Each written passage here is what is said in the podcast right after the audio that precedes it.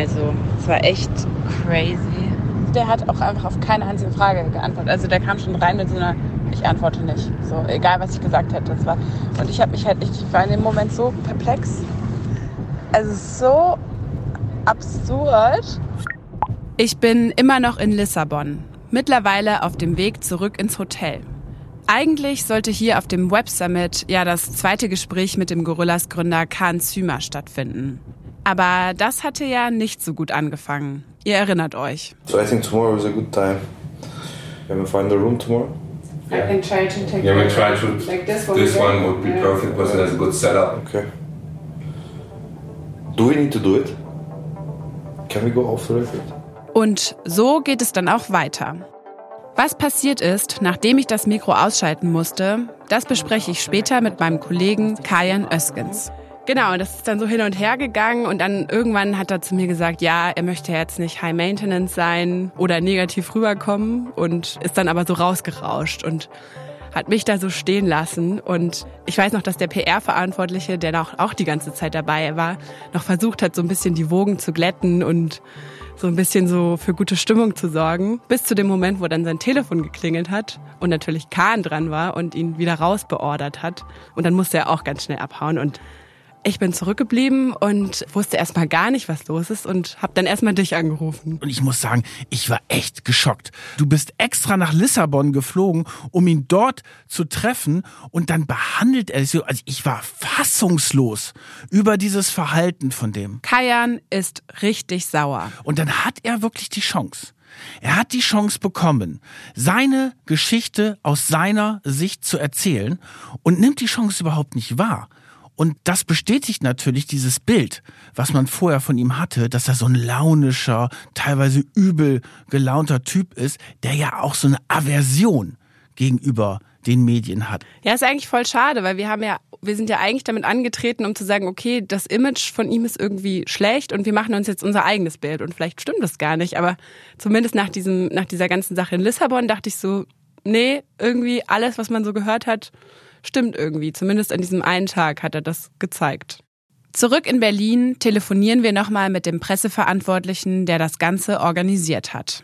Er hat aber, finde ich, dann auch professionell reagiert und hat gesagt, er entschuldigt sich und er kümmert sich darum, dass es zu einem erneuten Interviewtermin kommt. Es wird tatsächlich ein erneutes Aufeinandertreffen zwischen mir und Kahn geben. Wie das laufen wird und natürlich auch, wie es mit Gorillas weitergeht, davon erzähle ich euch in dieser Folge. Was ist mit dem Getir-Deal? Wer casht aus und wer geht leer aus? Und was passiert dann mit dem Gorillas-Gründer Kahn Zümer? Um diesen Showdown geht es in der sechsten und vorerst letzten Folge von Cash Burners, die Gorillas Story. Ich bin Sarah Heuberger, Journalistin bei Gründerszene.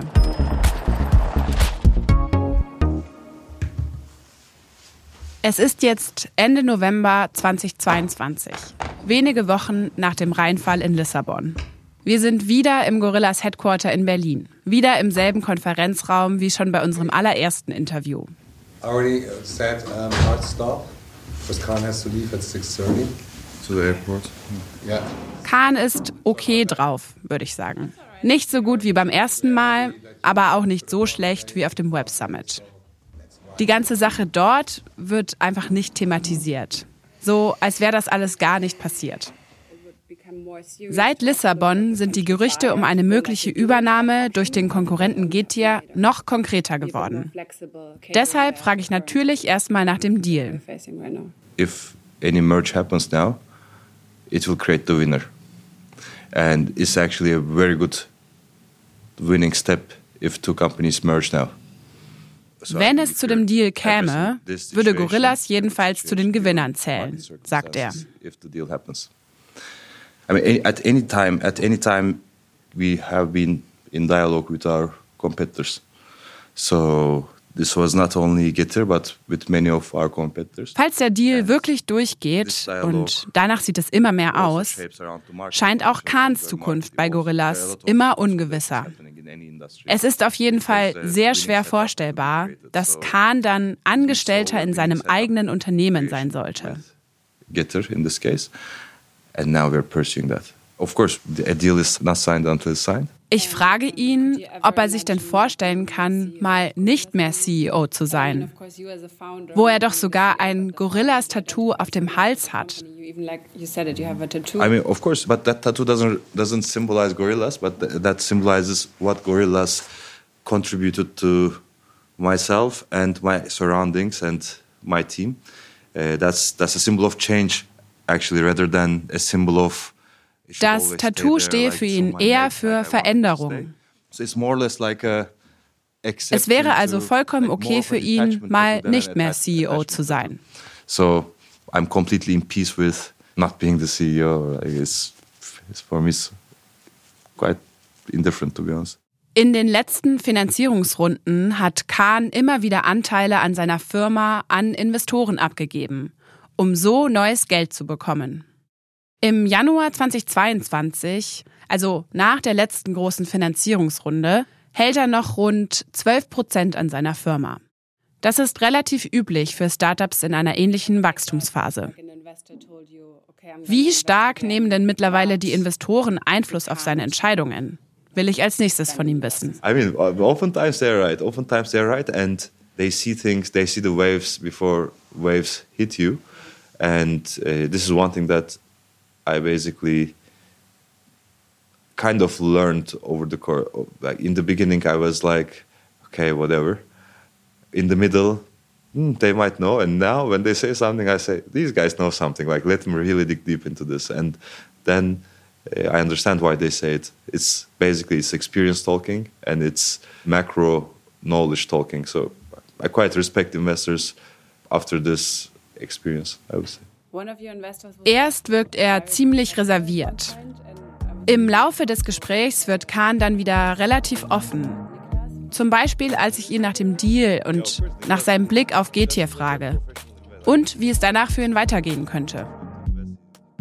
Ich würde euch gern noch mehr aus diesem Gespräch vorspielen. Aber im Nachhinein hat uns Gorillas fast nichts mehr davon freigegeben. Ja, was war sonst so dein Eindruck? Nach dem Gespräch stehe ich mit meiner Kollegin Marie Hecht auf der Straße. Ich schiebe mein Fahrrad, sie muss zur Bahn. Ja, ich habe das Gefühl, dass er so defeated ist eigentlich. Also er ist halt so wie ist eigentlich schon so raus und so gibt sich damit ab. Ja. ja. Und er hat eh was anderes zu tun. Und ja. So aber ich habe mich, ich war überrascht, wie, ähm, wie frei er dann doch über den Deal gesprochen hat, obwohl der zum jetzigen Zeitpunkt ja noch gar nicht ja. offiziell ist. Aber es ist schon so, okay, das wird eh stattfinden und ja. So. Ich werde irgendwie nicht ganz schlau aus ihm, ehrlich gesagt. Sollen wir nochmal hier hochgehen? Ja, ich muss, oh, ich muss auch dazu Tram. Ähm, er ist halt öfter wie so ein beleidigtes Kind und war es jetzt auch so, als er reinkam so und dann hat er sich irgendwann wieder so geöffnet und dann hat er wieder so erzählt, dann macht er wieder zu. Ja. Vielleicht passt er eigentlich gar nicht so richtig in diese Welt so ein bisschen, also so auch als CEO und so und das ist ja auch das, was wir schon öfter gehört haben. Dass Aber er immer so aneckt auch. Ne? Ja, dass er halt so sich, was er jetzt halt meinte, er sich auch nicht so verstellen kann und so eine Maske aufziehen kann und so, ne? Ja, und wie war es jetzt für dich? Ach, nach also, all der ganzen Geschichte. Ja, ich war sau aufgeregt irgendwie, weil ich dann das dann doch jetzt so schneller ging als erwartet. Und dann war ich jetzt aber auch voll froh, dass ich es jetzt irgendwie einmal durchziehen konnte und war jetzt so ein bisschen so, okay, natürlich will ich mir, hoffe ich mir jetzt nochmal gute Antworten, aber war halt auch so, naja, nicht um jeden Preis. Und wie ich auch gerade zu René meinte, so ich habe schon, ehrlich gesagt, schon erwartet, dass er sich nochmal entschuldigt für den Ton und so. Da kam jetzt nicht so viel, aber ich war trotzdem positiv überrascht, wie, wie offen er dann doch war, zwischenzeitlich zumindest. Na gut, ich mache mal Pause. Stopp hier. Und dann geht alles sehr schnell. Es ist ein Freitag Anfang Dezember, ein paar Tage nach unserem letzten Interview. Gegen Mittag trudeln die ersten Medienberichte ein.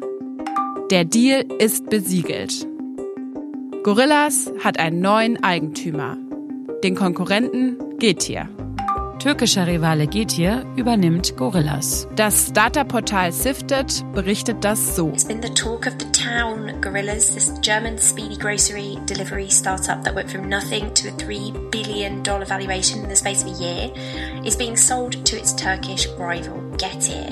And the longer this deal goes on for, the less rosy the terms are looking for Gorillas shareholders. Ganz kurz vor den Medien erfahren auch die Mitarbeitenden im Headquarter von dem Deal. Auch Joseph vom Betriebsrat bekommt einen Anruf. I've heard about the deal going through because the, the manager of Germany called me to tell me. Unfortunately, he called me and I had 1% battery on my phone and I was on a train. Um, so it was really not the perfect time. But he called me to tell me that the deal had gone through and said, I think you should know before the media know. And then I got home and I saw that it had already been published in the media all over the place, like more than an hour before. So that was a very strange occasion. Im Büro von Gorillas tritt jetzt Gründer Khan Zümer vor die Belegschaft. Es sei sehr emotional gewesen, erzählen uns Leute, die dabei waren. Khan spricht darüber, was für eine wilde Reise das gewesen sei. Und er kündigt seinen sofortigen Abgang an. Das Leben gehe weiter, soll er gesagt haben. Es gibt Applaus. Ein paar seiner Vertrauten umarmen ihn. Kurze Zeit später gibt es nochmal ein Meeting. Diesmal mit Nazim Salur, dem Gründer und CEO von Getir. Er stellt dem Gorillas-Team sein Unternehmen vor. In Deutschland ist Getir ja bislang ziemlich abgeschlagen hinter Gorillas und Flink. In der Türkei aber ist Getir der Platzhirsch und so eine Art Super-App, wo man nicht nur Lebensmittel, sondern zum Beispiel auch Taxis bestellen kann. So zumindest der Pitch von Salur. Sehr inspirierend sei das gewesen, sagt ein Gorillas-Angestellter später zu mir. Wie so ein TED-Talk. Einer ist bei diesem TED-Talk schon nicht mehr dabei. Khan Zümer. Er hat zu dem Zeitpunkt das Gebäude schon verlassen und seinen Laptop abgegeben. Schon am selben Nachmittag sind seine Zugänge deaktiviert. Aus dem Umkreis von Getir hören wir, dass der sofortige Abgang von Khan angeblich noch ganz am Schluss zu einer Bedingung gemacht wurde, dass der Deal überhaupt durchgeht. Final verifizieren können wir das aber nicht. Aber schauen wir uns doch erstmal die harten Fakten an, die zu dem Deal bekannt wurden. Normalerweise schicken Startups ja wirklich zu jedem Quatsch eine Pressemitteilung. Dass die Firma jetzt ein neues Büro hat zum Beispiel oder dass jemand aus dem Team zum Head of irgendwas befördert wurde. Hier ist jetzt ausnahmsweise mal wirklich was Großes passiert, aber eine Pressemitteilung gibt's nicht. Getir veröffentlicht lediglich ein Mini-Statement auf LinkedIn, das dann wiederum stumpf von Gorillas geteilt wird. Als weltweiter Pionier der ultraschnellen Lebensmittellieferungen sind wir stolz darauf, die Übernahme des Berliner Lieferdienstes Gorillas bekannt zu geben. Zahlen werden in dem Statement nicht genannt. Das schreibt die Financial Times zu dem Deal. Die Bewertung von Gorillas liegt demnach bei rund 1,2 Milliarden US-Dollar und damit deutlich unter der letzten Bewertung von 3 Milliarden US-Dollar. Nach dem Deal sollen Getio und Gorillas damit nun auf eine gemeinsame Bewertung in Höhe von rund 10 Milliarden US-Dollar kommen. 1,2 Milliarden Dollar für Gorillas. Das ist jetzt nicht nichts, aber es ist natürlich auch eine deutliche Verschlechterung zur letzten Finanzierungsrunde. Auch Getir muss ordentlich Einbußen hinnehmen bei seiner Bewertung. Interessant ist, dass bei dem Verkauf quasi kein richtiges Geld geflossen ist. Also es war jetzt nicht so, dass Getir 1,2 Milliarden Dollar auf den Tisch gelegt hat. Stattdessen war das ein sogenannter Share Deal. Die Gorillas-Investorinnen bekommen also statt Geld einfach Anteile an Getir. So auch der Gorillas Geldgeber Philipp Klöckner, alias Pip. Ja, dann sollen wir loslegen? Hast mhm. du irgendwie einen harten Mit dem habe ich mich noch ein zweites Mal getroffen, um über den Deal zu sprechen. Ich habe Getir Shares bekommen, die mehr wert sind als mein initiales Investment. Nicht, nicht ein Vielfaches, aber im Moment noch mehr wert. Man muss dann überlegen, sozusagen, Inwiefern glaubt man an die letzte Bewertung dieser Gettier Shares? Das kann den Wert dann noch relativieren, aber nominell ist es im Moment mehr wert als das Investment. Und glaubst du an die Bewertung? Das, das kommt darauf an, wie die nächsten Jahre verlaufen und wie die Strategie von Gettier auch aufgeht. Hast du eigentlich zwischendurch irgendwann mal gedacht, du kriegst gar nichts mehr wieder? Ähm, ich glaube, nachdem klarer wurde, dass es unheimlich schwer wird, eine Up-Round zu machen, also auf einer höheren Bewertung oder gleichen Bewertung nochmal Geld zu raisen, habe ich das mehr oder weniger im Kopf abgeschrieben, einfach auch um Enttäuschung zu vermeiden. Das war jetzt ein, ein relativ großer Deal äh, für mich natürlich. Von daher ist es schon schön, wenn das ganze Geld jetzt nicht ähm, irgendwie die Toilette runtergespült ist. Aber mich persönlich betrifft das Outcome dann gar nicht mehr so sehr. Ich versuche mich früh dann auch emotional davon zu trennen. So, also zumindest sobald ich dem Startup selber auch nicht mehr helfen kann dabei. Du hast ursprünglich eine halbe Million investiert und zwischendurch waren deine Anteile mal mehrere Millionen wert, hm. würde ich so rund mal das so 20 hochrechnen. glaube ich. Hm. Das 20-fache.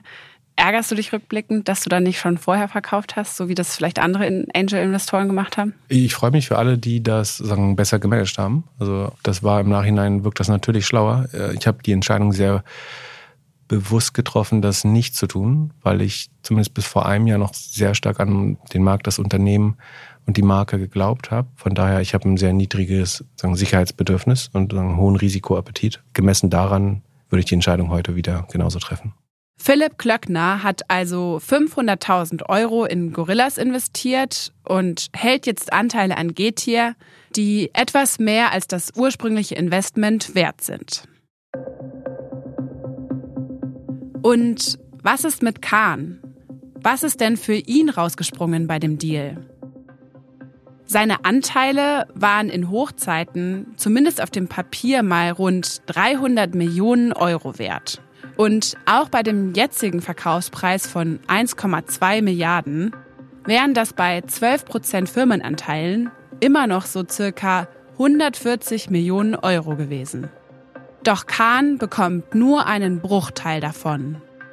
Das berichten mehrere Medien übereinstimmend. Und auch wir haben davon erfahren. Er erhält lediglich eine Einmalzahlung in Höhe von wenigen Millionen Euro. Irgendwas zwischen zweieinhalb und viereinhalb Millionen Euro. Also viel, viel weniger als das, was ihm eigentlich auf dem Papier zustünde. Wie kann das sein? Darüber spreche ich auch mit Philipp Klöckner. Kannst du mal erklären, warum er nur so wenig bekommen hat, obwohl ja eigentlich seine Anteile auch viel mehr wert waren? Das liegt letztlich äh, an der Dealmechanik. Warum die so gewählt wurde, müsste man die Anwälte oder die größeren handelnden Parteien treffen. Einer der Gründe ist durchaus, dass die letzten Investoren in der Regel zuerst ihr Geld wiederbekommen. Warum? Das ist eine sogenannte Liquiditätspräferenz. Das heißt, wenn die Firma liquidiert wird oder ein IPO macht oder verkauft wird, dann kommen die Parteien, die zuletzt noch Geld in die Firma gelegt haben und damit auf den höchsten Bewertungen auch ihr Geld zuerst zurück.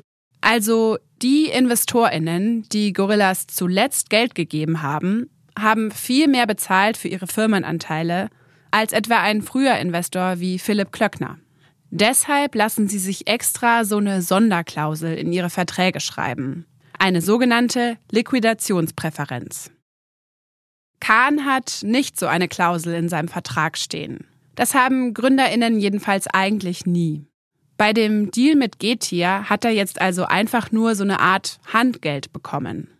Es gibt teilweise, dass man nochmal Boni bezahlt, zum Beispiel dafür, dass so ein Deal überhaupt durchgeführt wird. Weil, sagen wir mal, ich weiß im vollen Bewusstsein als Gründer oder früher Investor, dass ich eh nichts erhalten würde aus so einem Deal. Warum soll ich den überhaupt verhandeln? So, das kann ich zwar nur ein, zwei Mal im Leben machen, bevor dann niemand mehr in mich investiert, aber ich könnte mich ja weigern, überhaupt noch irgendwas zu machen, weil ich weiß, ich behalte eh nichts. Deswegen könnte man sagen, man gibt so eine Art Handgeld oder Bonus. Ich muss sagen, ich finde das ganz schön krass. Ich meine, Kahn hat sicher nicht alles richtig gemacht, aber ohne ihn gäbe es Gorillas auch einfach nicht.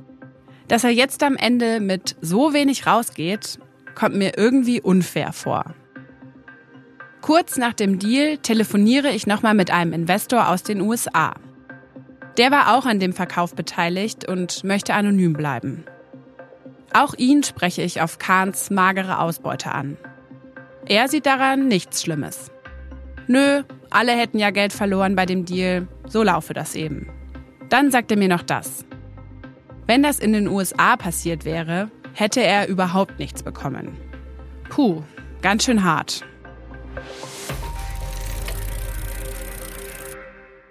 Ich muss aber auch dazu sagen, dass Kahn trotzdem mit insgesamt mehr Geld rausgegangen ist aus der ganzen Nummer. Er hat höchstwahrscheinlich schon bei den letzten Finanzierungsrunden ein paar seiner Anteile verkauft. Also man müsste jetzt nochmal schauen, ob er eventuell vorher äh, schon mal Secondaries gemacht hat, also selber schon mal Geld rausgenommen äh, hat. Hat er meiner äh, Info nach. Genau, ist auch meine letzte Information. Und äh, es hilft dann auch, das Unternehmen besser zu lenken, wenn man eventuell ein bisschen Geld äh, vielleicht für die erste Wohnung oder die, die Familie die Sicherheit äh, auf die Kante bringen kann. Insider schätzen, dass Kahn damit so einen zweistelligen Millionenbetrag gemacht hat. Also auch nicht so verkehrt. Und was sagt Philipp Klöckner eigentlich dazu, dass Kahn sofort das Unternehmen verlassen hat? Also noch am selben Tag, als der Verkauf besiegelt war. Ähm, dass das so schnell geht, ist eher untypisch würde ich sagen. Normalerweise gibt es eine Übergangsphase für die Integration von vielleicht einem halben Jahr oder so. Hier ging es jetzt schneller. Ich glaube, prinzipiell haben diese Modelle alle CEOs, wo man sich schwer vorstellen kann, dass also zwei von denen sagen, zusammen eine Firma leiten. Ja, das, das wäre für mich schwer vorstellbar. Wer hat denn deiner Meinung nach am meisten profitiert von dem Deal? Ähm, höchstwahrscheinlich Getir. Natürlich haben sich aber alle zwischenzeitlich wahrscheinlich reicher gerechnet und mit deutlich mehr gehofft. Deswegen würden sich jetzt die wenigsten Leute wahrscheinlich als Gewinner bezeichnen. Ich würde auch nicht sagen, dass jetzt es unheimlich viele Verlierer in dem Deal gibt. Deutlich mehr erhofft haben sich vermutlich auch die ersten Angestellten von Gorillas. Die haben ja auch Anteile an dem Unternehmen bekommen, zusätzlich zu ihrem Gehalt. So wie Robert, der als Praktikant angefangen hat und dann schnell aufgestiegen ist. Auf dem Papier waren einige von ihnen zwischendurch fast Millionäre. Ich habe mit einem ehemaligen Mitarbeiter gesprochen, der kurze Zeit nach Robert angefangen hat. Auch er ist Anfang 20, auch für ihn ist es der erste Job nach dem Studium. Er arbeitet knapp anderthalb Jahre bei Gorillas. Danach sind seine Anteile an dem Unternehmen auf dem Papier 700.000 Euro wert. Dafür hat er jetzt Anteile an Getir im Wert von 58.000 Euro bekommen. Also weniger als ein Zehntel davon. Ob er diese Summe allerdings jemals ausgezahlt bekommt, ist weiterhin unklar. Dafür müsste GTA entweder an die Börse gehen oder es müsste gewinnbringend verkauft werden. Und zwar ohne, dass der Deal über Anteile geregelt wird, so wie jetzt.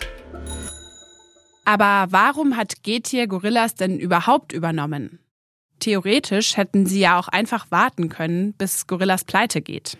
Das will ich auch vom Investor Philipp Klöckner wissen. Das würde nur dann stimmen, wenn man glaubt, dass es keinen anderen Bieter gab. Ich glaube nicht, dass das der Fall war. Also es hätte vielleicht auch jemand anderes gegeben, der Gorillas äh, ansonsten unter die Arme gegriffen hätte oder diese strategische Position gern einnehmen wollte. Tatsächlich weiß ich, dass es mindestens ein weiteres Übernahmeangebot gab. Und zwar von Delivery Hero, dem ehemaligen Konkurrenten und Anteilseigner an Gorillas. Allerdings soll das Angebot noch schlechter gewesen sein als das von Getir. Ich weiß ehrlich gesagt persönlich äh, nichts zu der Strategie. Ich kann höchstens sagen, was ich tun würde, wenn ich Get wäre. Dann würde es wahrscheinlich die nächste Funding-Runde von Flink unheimlich schwer machen, wenn man weiter sagen, Gorillas unterstützt mit Marketinggeld, äh, mit, mit operativen Mitteln, um den Markt, vor allen Dingen Flink, nicht zu überlassen. Auch mit dem Cherry-Investor Christian Mehrmann, der ja in den Konkurrenten Flink investiert hat, spreche ich über den Deal. Kurz nachdem der Verkauf abgeschlossen ist. Ich glaube, sozusagen, wenn man sich anschaut, wie waren die Marktanteile quasi vorher verteilt, in, äh, gerade in Deutschland, äh, was so das hier eben sehr, sehr, sehr klein äh, ist noch. Ja, also der Marktanteil ist, glaube ich, irgendwo fünf bis sieben Prozent, ja, also wirklich quasi verschwindend gering. Ähm, und dadurch hat sich Getty natürlich sozusagen schnell quasi Marktanteil gekauft. Macht er sich jetzt Sorgen, dass die nächste Finanzierung für Flink schwieriger wird? Auch Flink braucht ja bald wieder Kapital von Investoren. Wie sieht es da aktuell aus? Ja, also Flink ist noch sehr gut finanziert. So gesehen ist das eigentlich kein Problem. Kommt dann jetzt bald. Wir werden sehen. okay.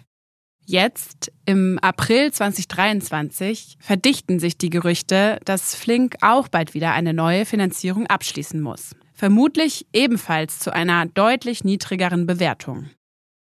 Christian Mehrmann glaubt weiterhin an das Modell der Schnelllieferungen, auch wenn sich die Bedingungen zuletzt deutlich verschlechtert haben. Also äh, man muss sagen, es gibt sozusagen in der, in der VC-Welt quasi immer Themen, die wahnsinnig gehypt werden äh, und irgendwann äh, flaut das dann natürlich so ein bisschen ab. Parallel hat sich in Summe der Funding-Markt natürlich extrem gedreht, was sozusagen zu einem Teil sicherlich auch in Summe für den Markt gesund ist, weil einfach vorher sehr viel übertrieben war. Und jetzt sozusagen beruhigt es sich und es kommt auch eben wieder darauf an, okay, wer kann am Ende grundsätzlich erstmal mit einem Modell Geld verdienen und dann auf Quick Commerce angewendet, wer kann mit diesem Modell Geld verdienen. Ja, weil das hat so richtig äh, noch niemand bewiesen bisher. Das findet auch der Gorillas-Investor Philipp Klöckner. Das Modell wird es weitergeben. Das wird nicht verschwinden. Vielleicht wird Getty aber auch nicht der letzte Anbieter von dem Modell. Auch wenn er bei seinem Investment eine Sache übersehen habe dass dann am Ende so ein, ein so großer Marketingkrieg unter mehr als, also deutlich mehr als zwei Playern in der ganzen Welt ausbrechen würde, das habe ich nicht einkalkuliert, ehrlich gesagt. So, das ist das, was ich mir am ehesten vorwerfen würde. Ja. Bestellst du noch? Ich bestelle noch, ja. Ich bestelle weiterhin. Ja. Bei Gorillas? Auch noch bei Gorillas, ja. Also hauptsächlich bei Gorillas. Und hast du schon mal bei GT bestellt? Ich habe einmal beim Markteintritt in Deutschland sozusagen, vielleicht zweimal, ähm, aus Recherchezwecken, um das zu verstehen, bei Getty auch bestellt, ja. Aber seitdem lange nicht mehr. Jetzt wäre wieder ein guter Moment dann. Ja, ich könnte mal wieder schauen. Apropos Getier. Mit denen wollen wir natürlich auch sprechen. Warum haben sie Gorillas übernommen? Was erhoffen sie sich davon und wie geht's jetzt weiter? Ein Interview lehnen sie ab. Nach dem Deal bleiben viele Fragen offen. Was bedeutet das jetzt für die ganzen Angestellten und für die Rider? Und was passiert mit den einzelnen Warenlagern? Das fragt sich auch Joseph vom Gorillas Betriebsrat. So, in a lot of places, Gorillas warehouses and Getir warehouses are very close together because they, they're normally on a, a kind of main road. Um, An manchen Orten stünden die Warenlager ja direkt nebeneinander. In many places, they're like across the road from each other. So one Welche Marke bleibt am Ende also bestehen? Das schwarz-rote Gorillas oder das lila-gelbe Getir? Of Gorillas gonna stay, or is the purple and yellow of Getir gonna, gonna dominate?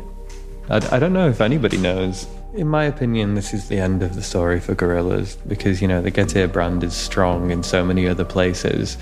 You know, why would they just have this random Gorillas thing happening?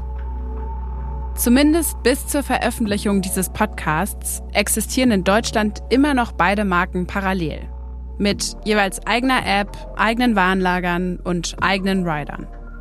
Gorillas ist nicht der erste Schnelllieferdienst, den Getir geschluckt hat. Und bisher war es immer so, dass diese Firmen dann auch in Getir umbenannt wurden. Aber das wäre zumindest in Deutschland Quatsch, glaubt Investor Philipp Klöckner. Ich befürchte, würde man die Marke jetzt overpatchen, also sagen da einen gelb-lilanen Getir-Aufkleber draufkleben einfach, dass dann Kunden, die durchaus mit der Marke Gorillas verbunden waren, was glaube ich einige sind, eventuell zur Konkurrenz wechseln, dann hätte man das Gegenteil erreicht von dem, was ich zumindest unterstelle oder was ich mir vorstellen würde, was eine gute Strategie wäre. Von daher hielt ich es kurzfristig für nicht opportun, die Marke jetzt ähm, zu beerdigen. Ich glaube aber auch, dass langfristig man natürlich eine Marke, eine Infrastruktur dahinter haben möchte, um, um auch alle Synergien zu hebeln. Christian Mehrmann vom Flink-Investor Cherry hingegen glaubt, dass Gorillas am Ende zu Getir wird. Ohne es zu wissen, mein Gefühl wäre, ähm, es wird Getir langfristig werden, äh, weil ähm, am Ende muss man sagen, klar, wenn man eine wahnsinnig starke Marke, eine zweite starke Marke hat, dann kann man natürlich sagen, okay, ich leiste mir das, ja, weil die eben in, in einem anderen Markt so wahnsinnig erfolgreich ist. Äh, aber ich glaube, es ist fast noch zu früh in dem Game, so dass man es eben auch noch alles auf, auf Gettier quasi drehen kann, um es dann einfach global einheitlich zu haben. Aber Gorillas ist ja schon die deutlich stärkere Marke, zumindest hier in, in Deutschland. In, in Deutschland auf jeden Fall, ja. Ähm, Würde ich sagen, hat auch ein bisschen angekratztes Image, aber, aber besser als, äh, als Gettier wahrscheinlich. Also wenn man global draufschaut und sagt, okay, will ich jetzt in einem Markt eine andere Marke haben oder konsolidiere ich das? Joseph vom Gorillas Betriebsrat ist sich nicht so sicher, ob er auch in der GT-Uniform weiterarbeiten würde. Last week was my two-year anniversary at Gorillas, and that is longer than anybody should work at Gorillas, in my opinion. Eigentlich sei er ja schon viel zu lange in dem Unternehmen. It would have been nice for me to stay until the end of the Gorilla story, but I'm close enough, I think. The, the bubble has popped. Für ihn hat die Gorilla Story kein Happy End. This isn't really the world that I live in, the, the world of finance and business, but like As far as I understand it, the devaluation of gorillas and the accompanying devaluation of Getir means that the kind of the whole industry has been shown to be somewhat shrinking. And so for me, this is this is um, a good thing. Maybe it's not possible to respect people and offer you know two euro delivery. It doesn't seem to be. Und was ist mit den anderen Gorillas-Angestellten, die wir im Laufe dieses Podcasts kennengelernt haben? Josephs Betriebsratskollege Avik ist schon seit einigen Monaten nicht mehr bei Gorillas. Er ist zu einem anderen Lieferdienst gewechselt. Dort will er jetzt ebenfalls einen Betriebsrat aufbauen. Auch Sophie, unsere Riderin aus der zweiten Folge, arbeitet mittlerweile nicht mehr bei der Firma. Und Safe, der Produktentwickler, der bei den Massenentlassungen gefeuert wurde, I have a small bathroom. zumindest seinem Badezimmer nach zu urteilen, ist er der Marke Gorillas nach wie vor sehr verbunden. I like the way stickers look in general, and so obviously at Gorillas there were uh.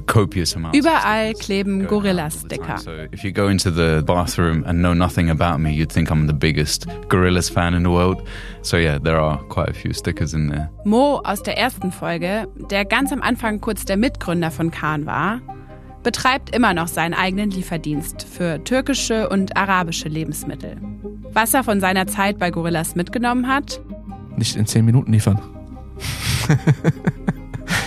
und kein Alkohol. Nee, aber ähm, also was ich mitgenommen habe, ist, und das ist auch eigentlich die Brücke zu dem, was wir aktuell machen, ist halt, hey, da gibt's noch einen Markt da draußen, den man bedienen kann, der komplett underserved ist, wo man nicht Alkohol anbieten muss, ja, und äh, im Prinzip auch ein gutes Business aufbauen kann. InvestorInnen hat er bis heute noch nicht. Der Anwalt Martin Bechert, der Rächer der Rider, streitet sich weiter mit den Lieferdiensten vor Gericht. Sehen Sie, es ist ja immer ein, ein Fight David gegen Goliath. Ich krieg von Flink kein Geld, trotzdem schreibe ich den regelmäßig. Der Kollege schreibt mir sehr, sehr ausführlich und der kriegt dafür Geld. Davon gehe ich aus. Und bei mir sind es eben, ich habe halt meine Rider, ja, denen ich versuche irgendwie tatsächlich irgendwie zu ihren Rechten zu verhelfen. Also es ist, äh, es bleibt dabei, es ist ein so dieser Kampf ist nicht auf Augenhöhe, sondern auf einer Seite sind die Ressourcen und auf der anderen Seite ist mehr oder weniger der Mangel zu verwalten. Okay, aber was ist Gorillas denn jetzt für eine Story? Es ist ja jetzt nicht die Success Story, mit der sie mal angetreten sind. Darüber spreche ich nochmal mit meinem Kollegen Kajan Öskens. Also immerhin haben sie es ja noch geschafft, unter die Arme von Getir zu flüchten. Na, was ich bemerkenswert finde bei der Gorilla-Story ist, dass da so eine Firma total gehypt wird und dass sich dann hinterher herausstellt, dass da gar nicht so viel dahinter ist. Das ist jetzt nicht alles ineinander zusammengebrochen, das ist schon klar. Ja, es ist so ein Beispiel für so ein Unternehmen, was total gehypt wurde, ganz, ganz schnell und dann halt auch nicht mit diesem Hype mithalten konnte, was ja vielleicht auch klar ist, wenn die Erwartungen so hoch sind und auch dieses Image, was die ja selber von sich aufgebaut haben, ne, so dieses mega krass wachsende Unicorn, super cool. Und dann kamen eben diese ganzen Proteste und irgendwie waren sie total überfordert und konnten damit überhaupt nicht umgehen. Und auf einmal ist dieser ganze Hype so zusammengebröselt irgendwie. Es gibt noch eine Sache, über die ich mir im Laufe der Produktion dieses Podcasts echt viele Gedanken gemacht habe. Dass ich finde, dass diese Gründerfixierung, die wir ja selbst auch manchmal haben, gerade bei Gründerszene, echt eigentlich schwierig ist. Also das ist mir auch in Lissabon nochmal so klar geworden. Wir waren ja die ganze Zeit so krass darauf fokussiert, Kahn für ein Interview zu bekommen. Und wir waren so, okay, wenn wir Kahn nicht bekommen, dann funktioniert der Podcast nicht. Und so, dann haben wir den bekommen und dann ist es da so in die Hose gegangen. Und ich frage mich jetzt aber im Nachhinein, wie wichtig ist denn so ein Gründer wirklich auch für die Geschichte des Unternehmens? Ja, das ist schon sehr interessant, weil Gorillas ist ja mit seinem Weggang nicht zusammengebrochen. Und da muss man oder müssen wir als Medien manchmal auch ein bisschen selbstkritischer sein, weil wir uns natürlich, wir personalisieren die Geschichten natürlich häufig und erzählen sie dann an den Leuten, weil es ja auch irgendwie spannender ist, als jetzt über die Lebensmittel zu schreiben. Und gerade am Anfang ist ja auch so ein Gründer super wichtig für diese, für diesen Startup-Erfolg, weil da geht es ja ganz viel um dieses Storytelling, was Khan ja auch super gemacht hat. Er hat ja super gut diese Vision von Gorillas verkauft und verkörpert und da glaube ich auch schon wirklich dran geglaubt. Nur irgendwann kam dann halt der Punkt, wo dann sogar diese Gründerfigur, die ja fast identisch war mit dem Unternehmen, auf einmal auch austauschbar wird. Und er ist dann auch nur so ein kleines Rädchen in diesem ganzen Prozess. Und jetzt ist er ja raus und hat auch nichts mehr zu melden. Also ich will jetzt nicht sagen, dass er gescheitert ist. Das wäre, glaube ich, zu hart, weil das Unternehmen gibt es ja weiterhin. So ist es ja nicht. Aber ich glaube, dass er sich das alles ganz anders vorgestellt hatte. Was sagt denn Kahn überhaupt selbst dazu? Was ist das denn jetzt für eine Geschichte? Die Gorilla-Story. Ein paar Wochen nach dem Verkauf meldet er sich nochmal auf LinkedIn zu Wort mit einem Video. Hello, happy holidays, people. Er steht auf einer grünen Wiese. Es ist kurz vor Weihnachten. Im Hintergrund hört man immer wieder so ein Knallen. Vielleicht verfrühte Silvesterknaller.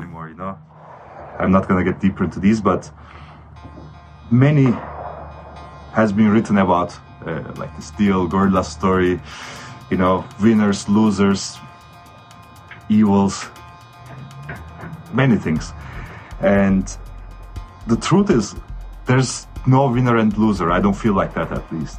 Es gäbe also keine Gewinner oder Verlierer. Das Spiel laufe ja noch.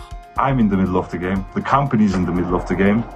And, you know, there will be these declarations of winner and loser with sensational headlines behind the paywalls. But I genuinely believe that these declarations are done by people who frame the game much differently. You know, not for the people who really play the game, love the game and enjoy the game and grow through the game. Ich glaube auch, dass man es sich vielleicht ein bisschen zu einfach machen würde, wenn man jetzt einfach sagt, dass er gescheitert ist. Okay, Gorillas hat jetzt vielleicht nicht den Supermarkt abgelöst oder das Einkaufen komplett revolutioniert. Keine Ahnung, ob er das jemals wirklich gedacht hat. Es gehört vielleicht auch einfach zu diesem Startup-Spiel dazu, so ein riesiges, nicht erreichbares Ziel zu formulieren. Und genau das Spiel hat er ja gut gespielt. Beziehungsweise, das läuft ja immer noch, wie er selbst sagt. Und Gorillas war auch einfach die krasseste Startup-Geschichte der letzten Jahre.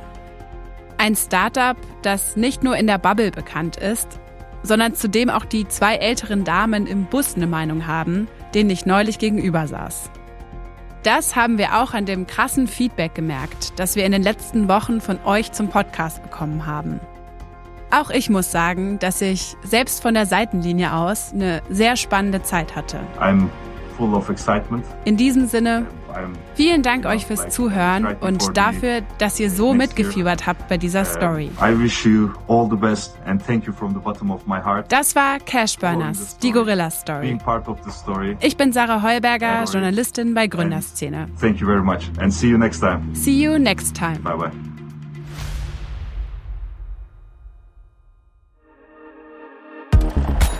Cash Burners ist eine Produktion von Gründerszene und Business Insider. Geschrieben und recherchiert von mir, Sarah Heuberger. Redaktionelle Mitarbeit und Produktion Marie Hecht. Sounddesign Yannick Werner. Unsere Titelmusik kommt von Afonelli und unser Cover von Dominik Schmidt. Besonderer Dank an Kajan Öskens, Alex Hofmann und Christine van den Berg. Und natürlich an das ganze Team von Gründerszene und Business Insider.